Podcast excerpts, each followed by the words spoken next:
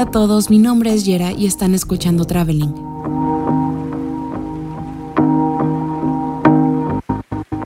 Poropo, pochoclo, cabritas, cotufas, canguil, crispetas o como le digan en tu hogar, yo no puedo ir al cine sin comprar palomitas de maíz.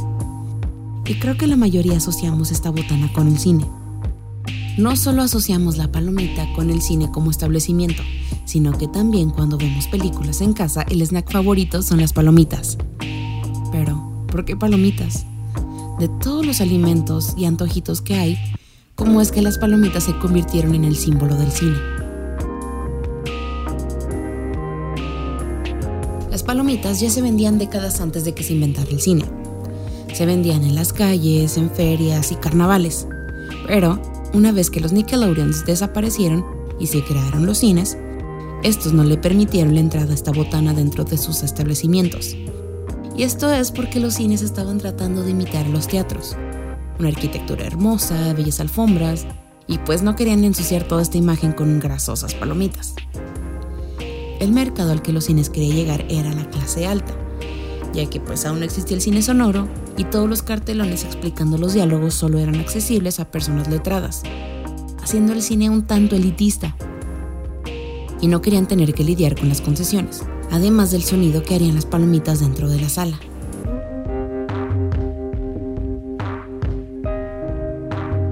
Ya para 1927 la clientela de los cines fue más amplia, y esto es porque este año entró el cine sonoro, así que las personas ya no tenían que saber leer para poder disfrutar de una movie. Para 1930, los cines ya eran visitados por alrededor de 90 millones de personas a la semana. Esto en todo el mundo. Entonces, esto daba cabida a nuevas formas de ganar dinero dentro de las salas. Durante la Gran Depresión de Estados Unidos fue donde se consolidó la palomita como el snack preferido. Se necesita un alimento rápido y barato. Una bolsita de palomitas a 5 centavos era un lujo, pero uno muy accesible.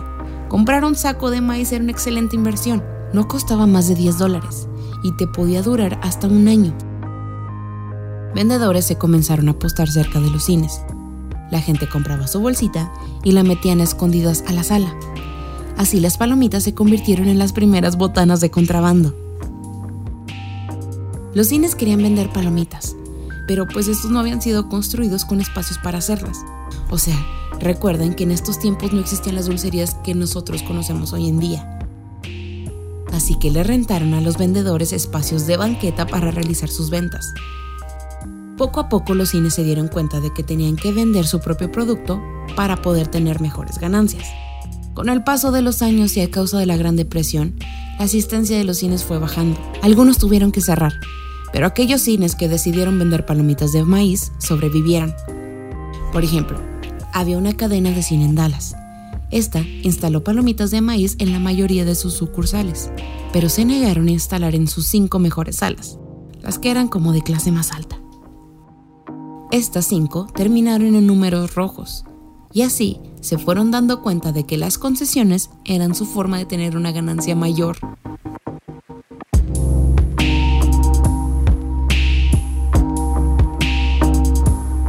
Pero fue en la Segunda Guerra Mundial donde la palomita de maíz se convirtió en el icono del cine que es ahora. Las otras botanas que se vendían eran la soda, o refresco si no eres norteño, y los dulces. Pero a raíz de la guerra el azúcar se había racionado, así que se volvieron muy caros estos productos, ya que se cortaron los lazos con países como Filipinas que exportaban el azúcar a los Estados Unidos, y así la palomita se coronó como la reina del cine. Ya para 1945, la mitad de las palomitas consumidas en Estados Unidos eran consumidas en el cine.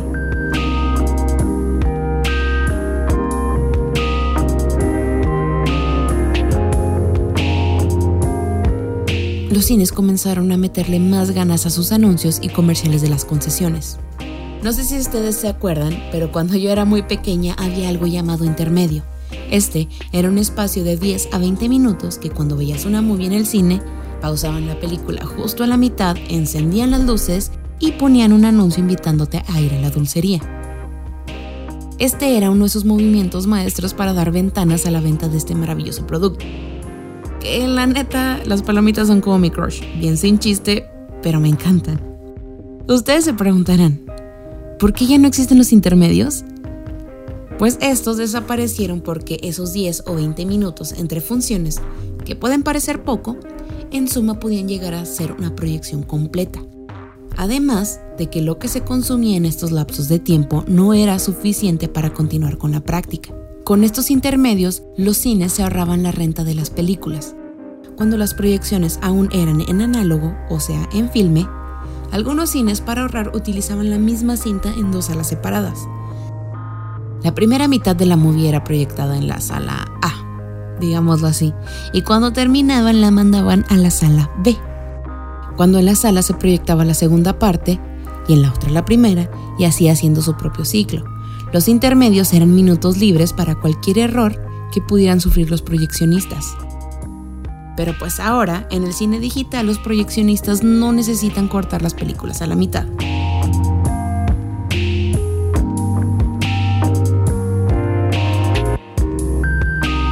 Bueno, bueno, pero regresando a nuestro tema principal. Ya para los 60 había disminuido la venta de palomitas.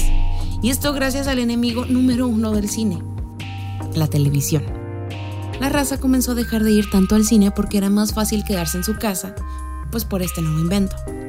El consumo de las palomitas comenzó a disminuir, ya que pues sí, podías hacerlas en un sartén, pero no sabían igual. Este snack regresó con fuerza a los hogares con los hornos de microondas. Normende, una compañía alemana de electrodomésticos, fueron los primeros en anunciar las palomitas en microondas y asociarlas en sus comerciales con el cine, promocionando las películas de media semana en casa. Costumbre que continúa. Ve por un paquete de palomitas a toda la cena. Revísalo. Lo más probable es que no importa la marca, el diseño del empaque tendrá que ver algo con el cine.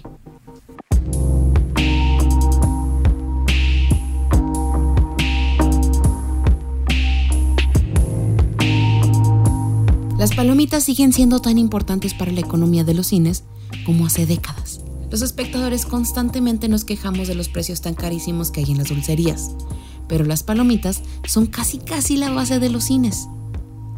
Casi un 85% de las ganancias de los cines vienen de las dulcerías, y esto es porque la venta de las entradas las deben de compartir con las distribuidoras.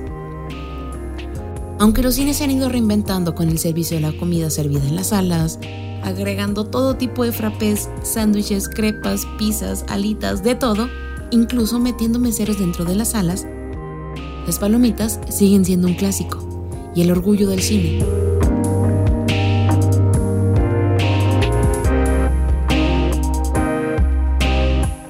Bueno, ahora sabemos por qué las palomitas son el orgullo del cine. No olviden que me pueden seguir en todas mis redes sociales como Geraldine Balcázar, visiten el nuevo canal de YouTube y esto ha sido todo por el capítulo de hoy. Espero lo hayan disfrutado y nos vemos el siguiente jueves. Bye.